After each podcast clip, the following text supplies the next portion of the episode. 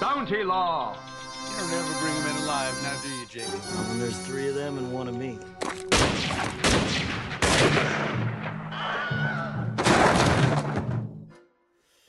Bonjour Emmanuel. Dans le cadre de, euh, ce podcast, cette chronique euh, tous les 15 jours qu'on inaugure aujourd'hui, qui va couvrir l'actualité de certains films qui ont un enjeu qui t'intéresse euh, particulièrement, on t'a demandé également de revenir sur un film récent, un peu plus ancien, et tu as choisi pour cette première chronique de revenir sur le film de Moretti.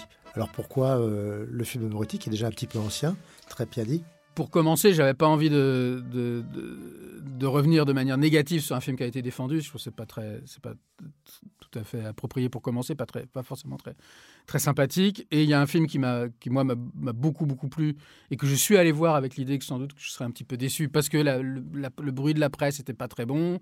Il était passé à Cannes, le bruit était pas très bon. À la sortie, il était un peu meilleur, comme ça arrive parfois, comme ça arrive même souvent.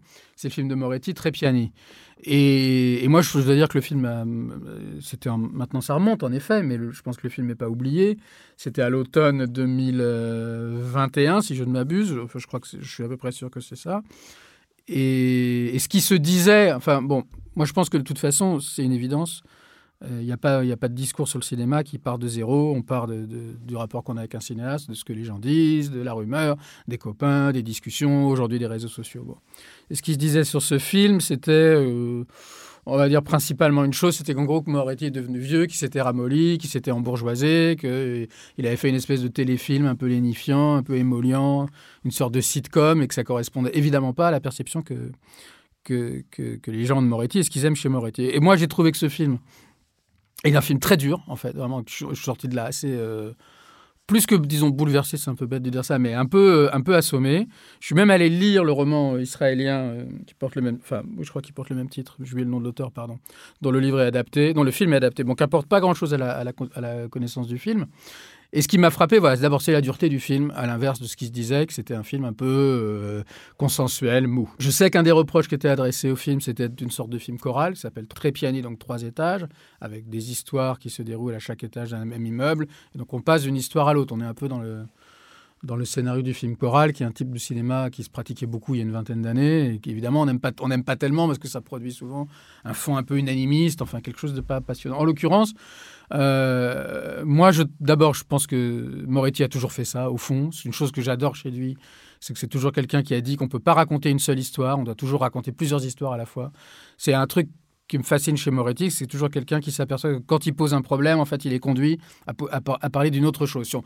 Palambella Rossa, c'est pas un film choral parce que ça se passe dans une piscine, mais en même temps, c'est ça. Si je parle du sport, faut que je parle de la, politique. Si je parle de la politique, faut que je parle de la variété. Si je parle de la variété, faut que je parle de la télé. Si je parle de la télé, faut que je parle des chaussures. Et si je parle des chaussures, faut que je parle de la, pâtisserie, etc., etc. Donc, il a toujours euh, multiplié les problèmes et il a toujours montré que on peut pas traiter d'un problème sans en traiter, sans être amené à en traiter un autre, et que là où on croit trouver une solution, euh, en fait, les problèmes s'ajoutent. Il y a une chose très belle comme ça dans la chambre du fils où le, psychanalyste interprété par Moretti est obligé de, abandonne son travail parce qu'à la mort de son fils, il n'y arrive plus.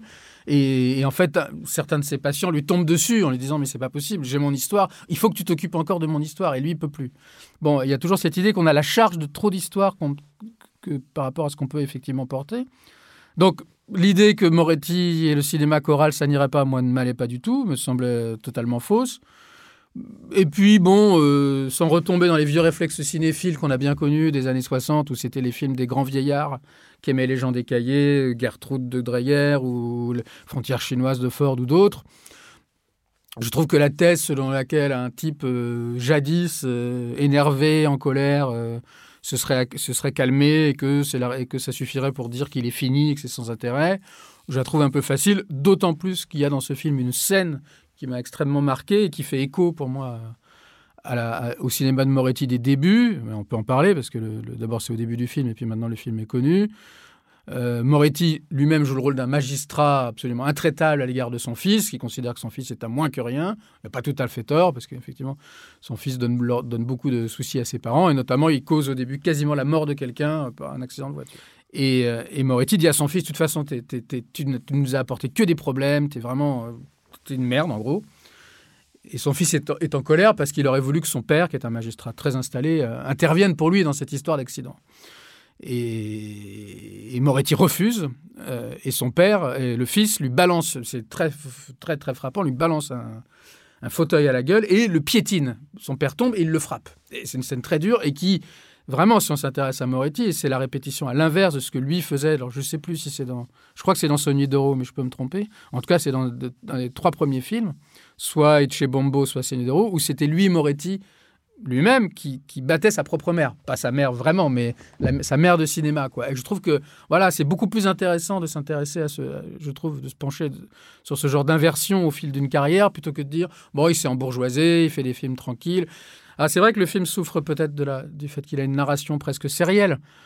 Mais moi, je trouve que c'est très, très intéressant et qu'il faut abandonner l'idée du Moretti un peu rageur. Euh, mais le Moretti rageur, au fond, euh, termine quasiment avec euh, Palambella Rossa. Donc Palambella Rossa, c'était en 89. Ensuite, Journal intime, Aprilé, c'est déjà des films d'une certaine façon beaucoup plus réconciliateurs, même si encore une fois, je pense que ce film-là ne l'est pas et je crois qu'il mérite d'être réévalué. Comme disait Douchet, moi je crois à la, fidélité aux auteurs. C'est-à-dire que si tu aimes un auteur, tu peux pas considérer qu'au bout d'un moment, il a lâché l'affaire si, si tu as l'impression qu'il a lâché l'affaire, alors il faut regarder pourquoi. Il faut regarder pourquoi il est passé à autre chose. Voilà. Sammy, we're going to use Daddy's camera to film it. Only crash the train once, okay? Then after we get the film developed, you can watch it crash over and over till it's not so scary anymore. And your real train won't ever get broken. One more thing, Dolly. Let's not tell your father. It'll be our secret movie, just yours and mine. Okay? Ok. Alors le film que tu as choisi, euh, qui, euh, qui, va sortir en salle, euh, Pelmans, de Spielberg, alors c'est le film phare euh, du moment. Euh, pourquoi avoir pris le, ce film évident pour tout le monde? Alors moi j'ai choisi le film, effectivement il est évident, même il a totalement, euh, il s'est totalement planté au box-office américain, je crois qu'il a atterri sur des plateformes très très rapidement, mais c'est le film évident en France, euh, énorme presse, euh, donc effectivement c'est un choix qui a, a priori aucune originalité. Alors bon, pour moi il n'est pas évident parce que je ne suis pas du tout un, un Spielbergien convaincu, mais alors vraiment pas, ou je n'étais pas un Spielbergien convaincu, et même Hein, je poursuis la même idée sur le fait que euh, les films qu'on voit, c'est quand même toujours par rapport à d'autres choses.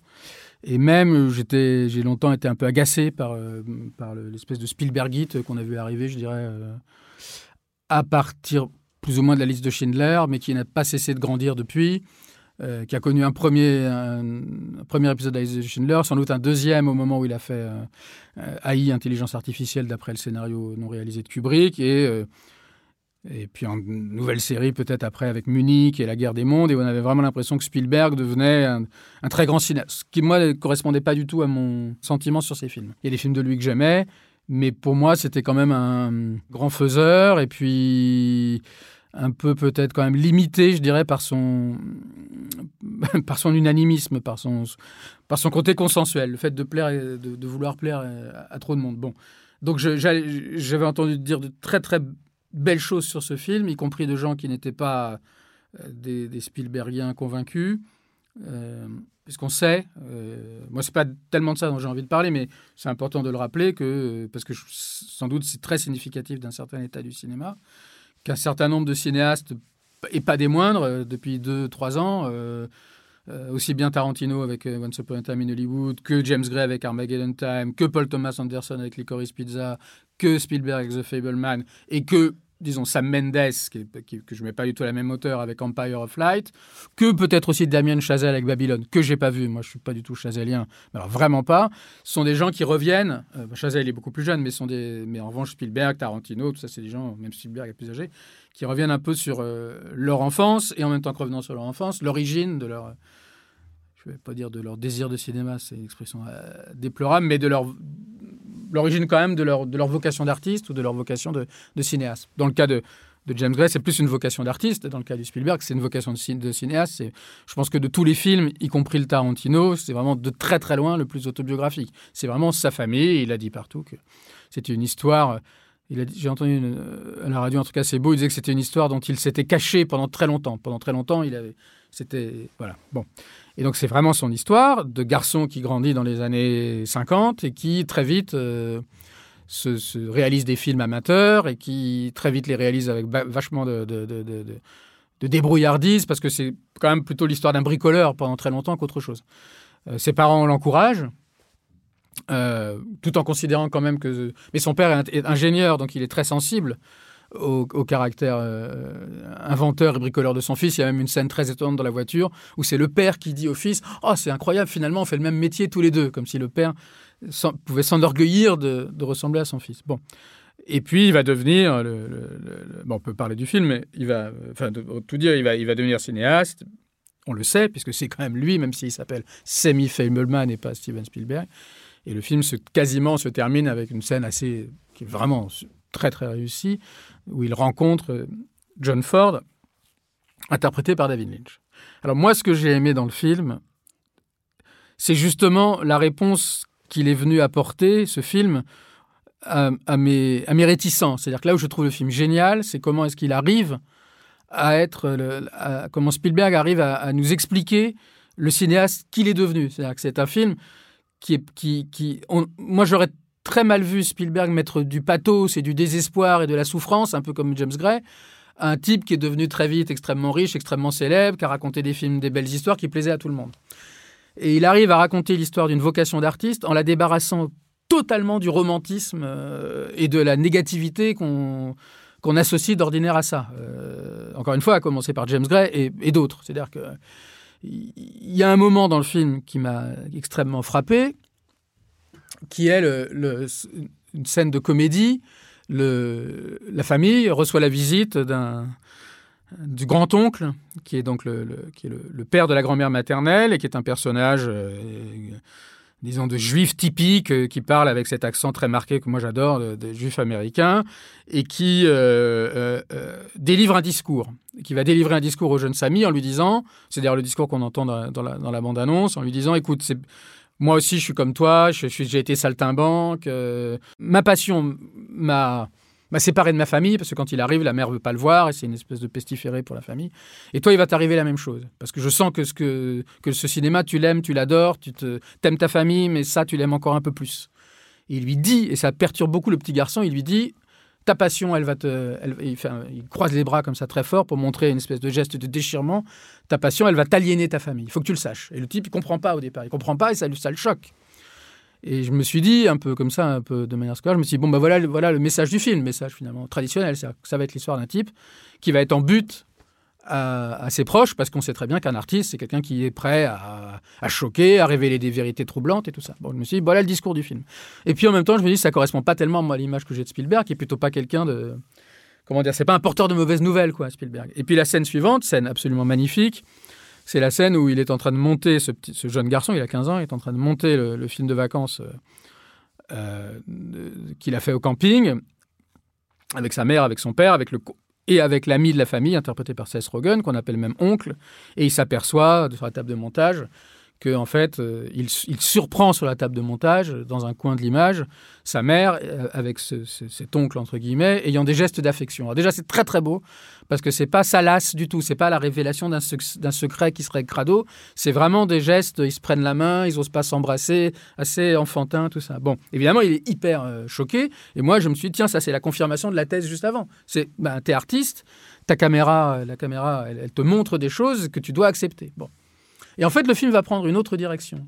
Et je pense que l'histoire du film, c'est quelqu'un qui, au contraire, refuse cette idée de que artiste, c'est être euh, en rupture d'une manière ou d'une autre. Et de, ce point de vue-là, alors j'avance peut-être un peu trop vite pour dire, mais on pourra peut-être revenir dans le détail, ce qui, moi, le film m'a fasciné.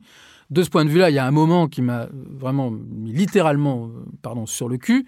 C'est la projection du film de, du film de promo et la discussion qui suit.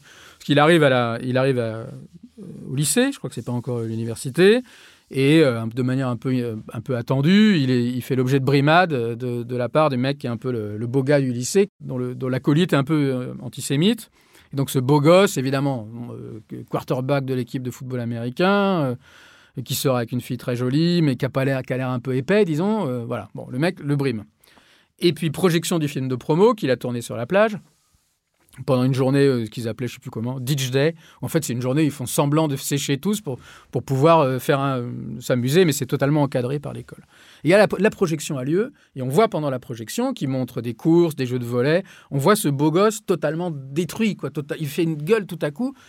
Et alors au début, je me disais, je me disais mais à quoi ça répond? Est-ce que c'est parce qu'il le montrerait un peu efféminé? Est-ce qu'il y a un discours sous-jacent sur l'homosexualité qu'il voulait pas assumer? Et bon. Et puis assez vite, on comprend que c'est pas ça. Ils se retrouvent tous les deux, scène classique, dans le couloir du lycée, devant les casiers. Et le beau gosse, bon, qui tout à coup devient, je trouve, euh, d'une finesse qu'il n'avait pas jusque-là, mais peu importe, dit en gros à, Samy, il lui dit un truc magnifique. Il lui dit, mais tu- comment tu as pu te permettre de faire ça? Tu m'as montré, euh, je ne suis pas aussi beau que ce que tu m'as montré. C'est-à-dire, il lui dit, il lui dit en gros, tu te serais vengé de moi, tu m'aurais montré comme un blaireau, tu m'aurais montré plus, tu m'aurais mis plus bactère, tu m'aurais, tu te serais moqué de moi. Ça, j'aurais compris. Et, et même j'aurais trouvé, je t'aurais félicité parce que ça aurait été juste. Mais là, il dit, tu m'as montré, je crois qu'il dit, comme si je pouvais voler. Mais je ne suis pas cette personne. Je ne suis pas beau comme ça. Et, et en plus, il lui dit, surtout pas à tes yeux, à toi. Donc il y a cette idée que moi je trouve magnifique de quelqu'un qui dit, mais tu crois tellement dans le pouvoir positif du cinéma, dans le pouvoir du cinéma de se réconcilier avec tout le monde, même si l'autre dit, ah ben non, moi j'ai rien fait, c'est juste ma caméra qui te montre comme tu es. Et puis, euh, et puis il se moque un peu de lui, il dit, écoute, c'est ton problème. Mais l'autre lui dit, comment veux-tu que j'assume cette image que tu donnes de moi qui est qui me dépasse de très très loin? Et j'avoue que je n'avais jamais vu dans un film l'idée. On a, on a vu des millions de fois quelqu'un qui dit mais mais tu m'as mis dans ton livre, tu m'as ridiculisé, tu m'as mis dans ton film, tu m'as montré comme un imbécile, tu m'as tu m'as trahi, je suis pas comme ça, je suis pas ce ce, ce, menteur, je suis pas ce type-là, je suis mieux que ça. Mais on a rarement vu quelqu'un qui dit je suis moins bien que ce que tu montres. Et, et ça, j'ai trouvé, euh, j'ai trouvé ça absolument extraordinaire. Comment et alors, non seulement ça m'a réconcilié réconcilié, on pas réconcilié, mais non seulement ça m'a fait aimer le film, mais je me suis dit que peut-être j'étais passé et qu'il fallait que je m'excuse euh, un peu, un peu, un peu comme ça, auprès de tous les Spielbergiens dont je m'étais un peu moqué, parce que je trouve que, que J'ai même Tarantino que je place au-dessus de Spielberg quand il fait Once Upon a Hollywood, il montre quand même la mort de Sharon Tate, donc il part d'un noyau extrêmement sombre. Lui, il dit il n'y a pas de noyau sombre, il y a que il y a que de la beauté, il y a que de la joie, il y a que l'envie de montrer que les choses sont belles. Mais la question, c'est peut-être que tout le monde n'est pas capable d'accepter. Peut-être que le scandale, il est là. Et il y a un autre moment que j'ai que j'ai beaucoup aimé dans cette perspective-là, qui est très très drôle. Le film est le film est vraiment drôle en plus. que C'est un film de guerre. Et il explique au mec qui joue un, soldat, donc un grand type encore, qui au départ a vraiment l'air un peu, là pour le coup, vraiment épais, pas très finot.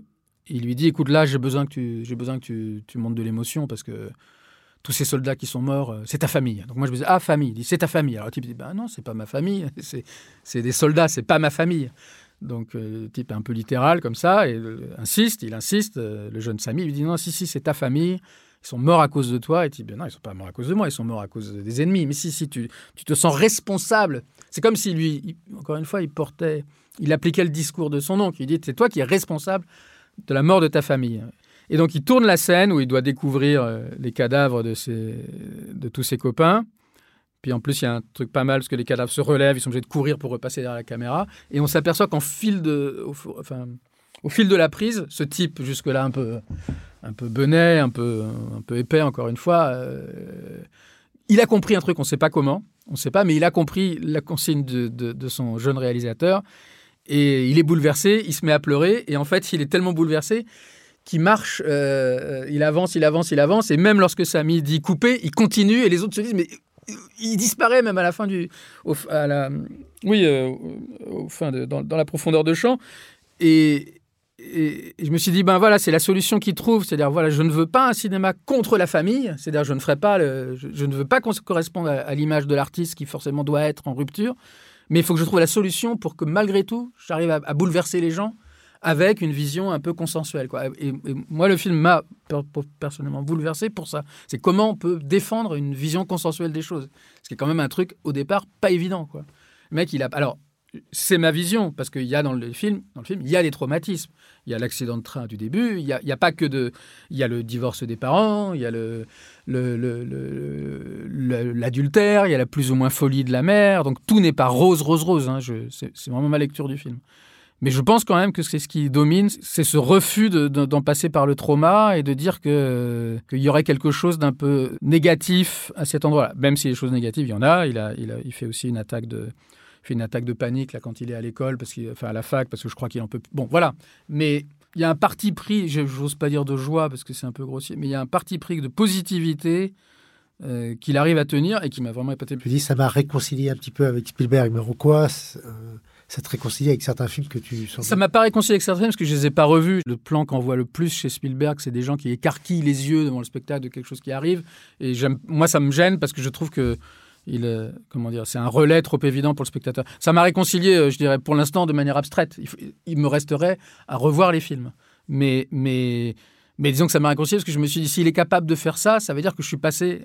Je pense pas qu'il. C'est un peu comme Moretti, je pense pas qu'il. S'il y en a qui lâchent l'affaire, il n'y en a pas qui découvrent l'affaire subitement à 70 ans. Donc ça veut dire qu'il y a des choses que j'ai pas su voir ou auquel j'étais insensible. Ça m'a donné envie de, de, revoir euh, ces autres films, en fait.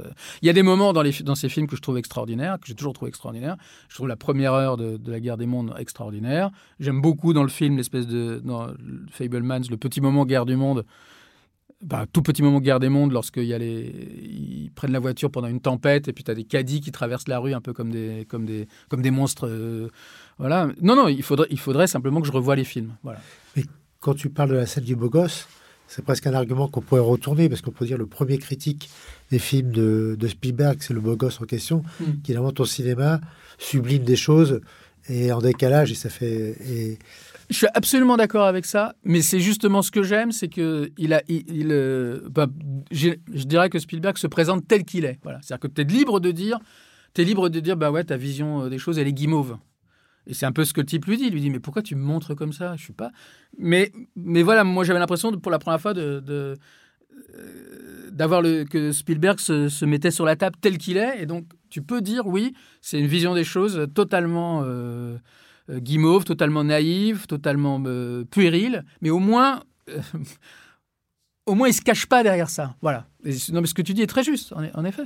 La nuance, c'est que il lui dit ça, le, beau gosse, mais il lui dit ça lui comme une douleur. C'est-à-dire, il dit pas, euh, il lui dit pas, bah ouais, ton film il m'a rien fait. Au contraire, il lui dit, ton film me fait très mal parce qu'il a mal, vraiment.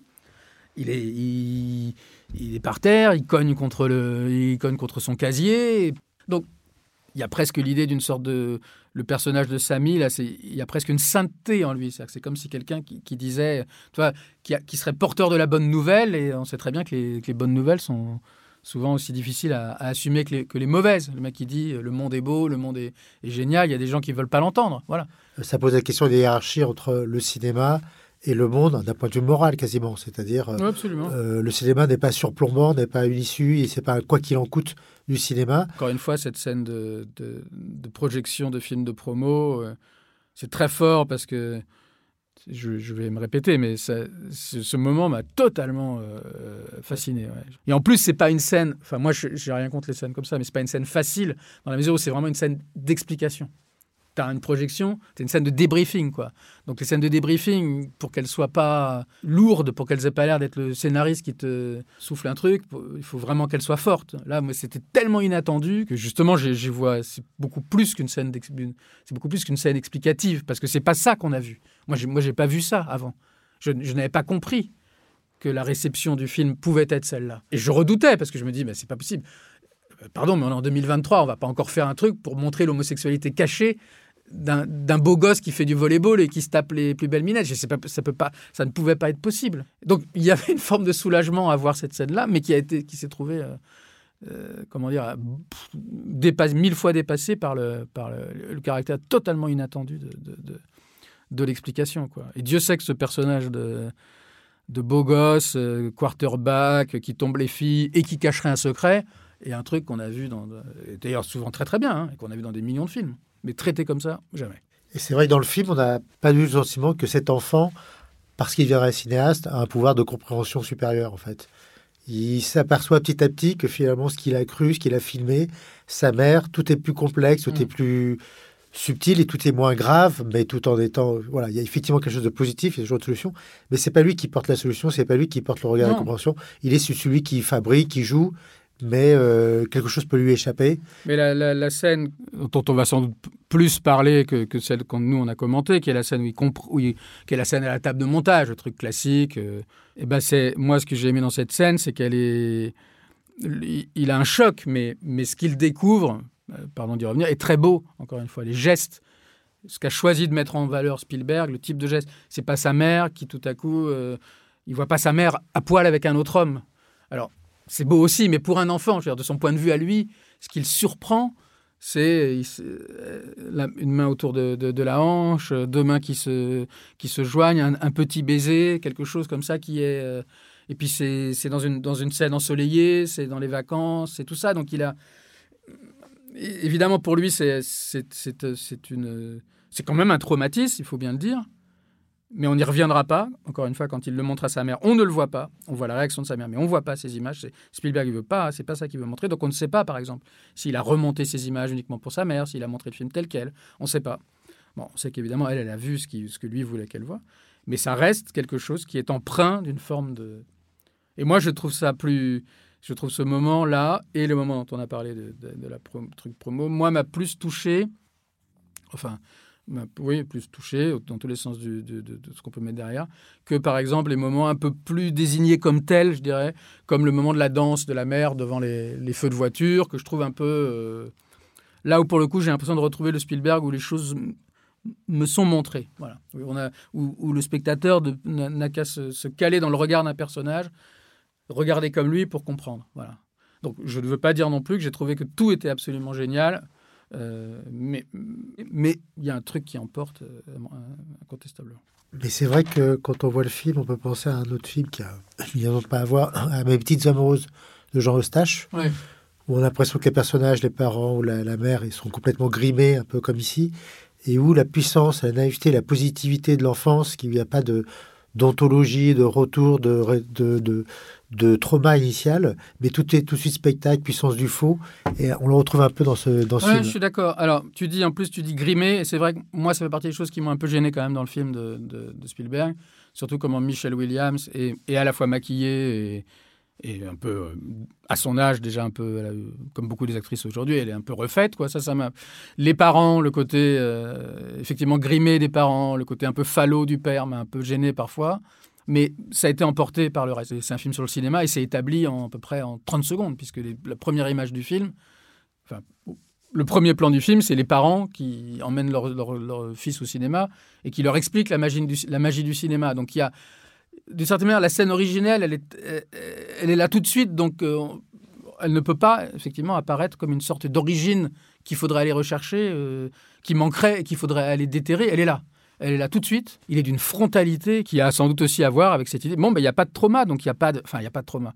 Il n'y a pas de choses cachées. Il y a des douleurs, mais elles ne sont pas cachées. Elles ne sont pas à aller chercher. Elles ne se révèlent pas au fur et à mesure.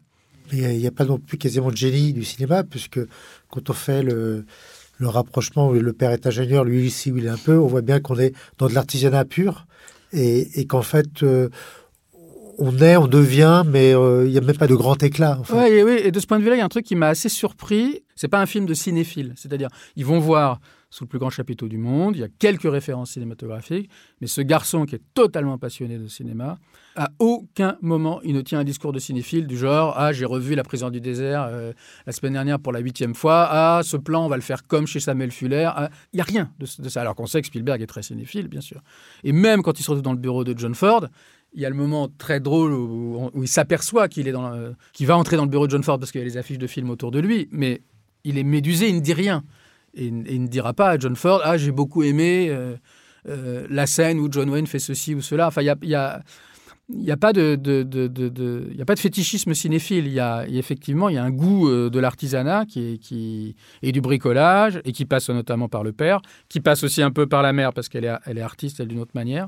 Oui, du coup, ça fait un film particulièrement un peu de la déflation, c'est-à-dire que Il a 79 ans, il fait un film, il est un des cinéastes les plus reconnus mondialement. Et il fait le film le plus simple possible, l'artisanat le plus simple, sans quasiment aucune vocation. Et c'est un peu étonnant de faire ce film-là pour finalement démystifier complètement euh, sa propre origine et, euh, et, même, le, même le cinéma. Oui, alors moi ce que je disais un peu tout à l'heure, n'étant pas très Spielbergien à l'époque, quand j'avais pas encore vu le film, et avec cette idée quand même que Spielberg est très très très consensuel, j'étais pas du tout prêt à le voir euh, mystifier son propre parcours, voilà. Parce que je vois son parcours comme étant justement un truc un peu, un peu une autoroute, quoi. Et il a réussi, si je peux faire une formule, à faire le film de cette autoroute, qui est quand même, je trouve, un sacré exploit, quoi. Parce que c'est plus facile, d'une certaine façon, on peut dire que c'est plus facile de, raconter l'histoire d'un artiste raté que d'un artiste réussi. C'est plus facile de raconter l'histoire d'un artiste maudit que d'un artiste qui n'est pas maudit. C'est plus facile de, d'émouvoir sur, sur les difficultés, alors que lui, des difficultés, il en a, mais il en, il a quasiment pas. Et surtout, on sait que très vite, il a cessé d'en avoir. Donc moi, j'ai, aimé l'honnêteté du film par rapport à ça, euh, euh, dont participe, entre autres choses, ce, hasard qui fait qu'il se retrouve dans le bureau de John Ford. Euh, qui va d'ailleurs sans doute pas, enfin, on sait que l'anecdote est vraie, hein, mais qui va pas non plus lui, donner un job, mais tout lui arrive un peu comme ça, sans romantisme, alors que le, enfin, pour moi le film de James Gray, d'autre part, est une critique du romantisme, c'est-à-dire de, gens qui se vivraient comme des victimes et qui voudraient quand même, encore une fois, être du bon côté de la barrière, euh, avoir une grande âme et tout ça. Bah, Spielberg, même, même la critique du romantisme l'intéresse pas, quoi non seulement le romantisme n'intéresse pas, mais même le, démonter n'intéresse pas. Il est, il est ailleurs. Oui, c'est pour ça que même si l'anecdote est vraie de mettre John Ford qui explique le cinéma, c'est extrêmement simple. C'est la ligne d'horizon qu'on met un tiers en haut, un tiers en bas. Euh, ça va avec cette opération, grosso modo, de simplification, démystification. absolument. Et par ailleurs, je trouve que, mais faut, je ne vais pas trop tresser de laurier au film, je trouve que d'avoir choisi Lynch, qui est un peu l'anti-Spielberg, c'est-à-dire justement celui qui a qui a toujours eu des rapports compliqués avec l'industrie, qui au contraire, euh, disons, chez Lynch, il y a une forme de romantisme, mais il y a, encore il y a une idée d'artiste, disons, beaucoup plus forte que chez Spielberg. Je trouve que d'avoir choisi Lynch de la part de Spielberg, euh, hormis le fait que je trouve que ça fonctionne très bien en termes de casting, je trouve que c'est pas, ça témoigne d'une certaine élégance de sa part, voilà, d'avoir choisi quelqu'un dont il doit savoir, même si c'est Spielberg et qu'il est absolument euh, au-delà du richissime, il doit savoir que que, pour, que pour beaucoup, Lynch est, considéré comme un plus grand artiste, justement. Je trouve que c'est pas. C'est assez élégant, je, je, trouve, de sa part. Et Lynch le, le, joue très bien. Et tu parlais de plusieurs films qui faisaient ce retour à la fois sur l'enfance et mm. sur le cinéma. Euh, le James Gray ou un Tarantino. Mm. Euh, comment euh, tu compares ce film-là avec les autres? Je n'ai pas réfléchi vraiment, pour être honnête, à la, disons, à l'unité possible de cette espèce de corpus. Mais j'ai lu, et c'est vrai que ça semble un peu tomber sur le sens, que c'est pas par hasard si ces films, qui quand même reviennent plus ou moins tous, le Tarantino et le Spielberg, j'ai pas vu le film de Sam Mendes, reviennent par exemple sur l'expérience de la salle, où l'expérience de la salle de cinéma est montée comme primordiale là, au début, avec Sous le plus grand chapiteau du monde, Tarantino, lorsque Margot Robbie, euh, alias Sharon Tate, va voir euh, le film euh, avec Dean Martin, que c'est pas par hasard que ça arrive à un moment où le cinéma en salle n'a jamais été aussi menacé. Voilà, que quelque chose, que peut-être des cinéastes, que ça, ça, veut dire quelque chose. Est-ce que c'est un chant d'adieu Est-ce que c'est une volonté de relancer J'en sais rien, mais ce que je remarque pour aller un peu dans le sens déjà de ce qu'on disait, c'est que de, tous, Spielberg, mais ça vient aussi sans doute de son statut particulier, est le seul qui n'a pas du tout euh, éprouvé le besoin d'une transposition, hormis, changement de nom apparemment. C'est son histoire, c'est très clair, c'est sa mère, c'est son père, c'est voilà. Alors que Tarantino, bah, il n'y a pas de petit garçon dans, le film. On peut dire que le film est fait du point de vue du petit garçon. moi, ça me parle pas beaucoup ça. On trouve facilement en ligne, je dis ça juste en passant, une très belle discussion entre Paul Thomas Anderson et Tarantino sur, euh, sur Once Upon a Time in Hollywood, que moi je considère vraiment comme étant un très très grand film.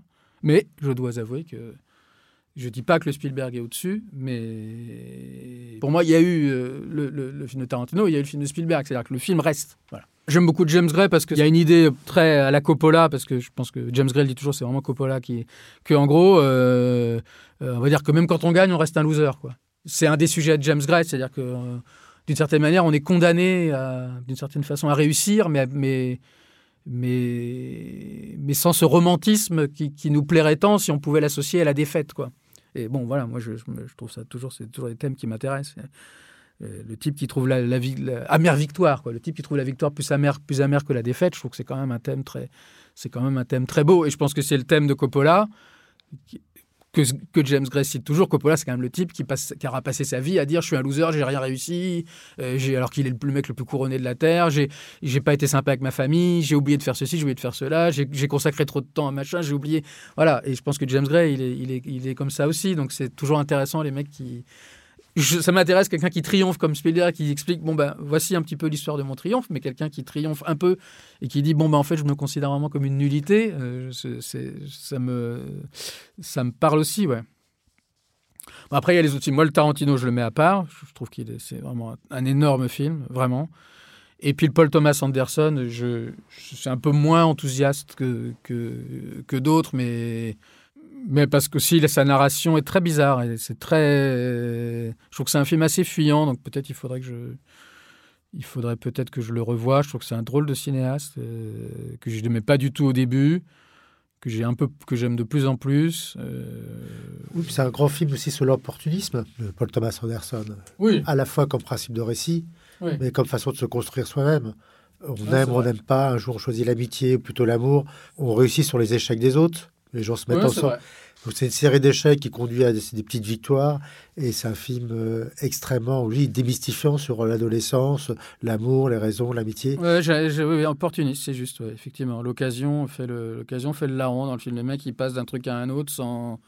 Il est tenu par rien, vraiment. C'est un peu l'égoïsme de l'adolescence. C'est-à-dire, on, voilà, on, on poursuit un intérêt qui nous est propre. Et euh, enfin, il y a une petite escroquerie de l'adolescence qui est Ouais. filmée en permanence. Effectivement, le charl... une forme, toi tu dis escroquerie, le côté un peu charlatan, et c'était The Master qui était là-dessus, et d'autres de. Ouais, c'est De toute façon, c'est. Bon. Comme moi, j'ai besoin d'identifier une question propre à un cinéaste, son, truc, c'est toujours un- une, espèce de rapport euh, inversé de maître à élève dans ces films. C'est toujours en fait l'élève qui devient le maître du maître. Et de Master, c'était là-dessus. Et c'est toujours un truc de disciple et de maître aussi. euh, euh, le film sur le pétrole, là, j'ai oublié le titre, enfin, There Will Be Blood. Et il y a toujours effectivement l'idée du, charlatan. Ouais, Et donc, euh, hein, comme on dit, forcément, quand, quand, dans le, quand le charlatan est dans le scénario, tu te poses toujours la question de savoir s'il n'est pas aussi dans le film lui-même. Mais je trouve que c'est aussi un très très beau sujet, bien sûr. C'est aussi un sujet euh, magnifique. C'est des figures de la réussite, en fait. C'est effectivement, on pourrait dire, plutôt que de faire d'en faire pardon, des trucs de la nostalgie, on pourrait effectivement voir des figures différentes de la, réussite. Bon, Tarantino, c'est encore autre chose. Mais entre le charlatan, le romantique euh, déçu et le, et le, bricoleur, euh, pas sans état d'âme, parce qu'il est loin d'être sans état d'âme, ce garçon. Mais le Spielberg, c'est je ne veux pas croire. Il y a une scène très belle où il est, je crois que sa famille se dispute et où il imagine, parce que c'est le moment où il arrête de faire des films. Il y a un moment, justement, quand même, un moment, il arrête de faire des films parce qu'il il se convainc lui-même que ça fait du mal à sa famille.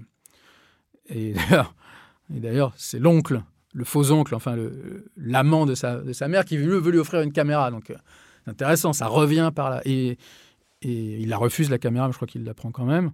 Et il, assiste à une espèce de dispute de famille, je crois. En tout cas, il y a un moment délicat dans sa famille. Il n'a pas sa caméra et il se voit pendant quelques secondes en train de filmer le truc. Et, on, et voilà, l'idée que c'est comme si je disais bon ben, si je le filmais, ça irait quand même un petit peu mieux, quoi. Voilà. Donc encore une fois, je reviens à mon idée. euh, euh, euh, bah, il y avait un film récent qui est sorti là, je sais plus comment ça s'appelle. euh, Machin a du succès avec euh, Ramsey là. euh, Et le, truc sur l'affiche, c'est une citation d'ailleurs. Lorsqu'un écrivain naît dans la famille, la famille est foutue. Voilà. Ben, le film de Spielberg, c'est ça avec un cinéaste, mais avec l'hypothèse inverse. Euh, alors, l'hypothèse inverse, elle est sans doute moins vraisemblable et, et vraie que, que l'hypothèse de la famille est foutue, mais je trouve qu'il arrive magnifiquement à la rendre, à la rendre crédible, cette hypothèse. Ben, merci Emmanuel. Ben, merci à toi. On se retrouve dans 15 jours euh, pour un autre film. Ben, à la prochaine alors.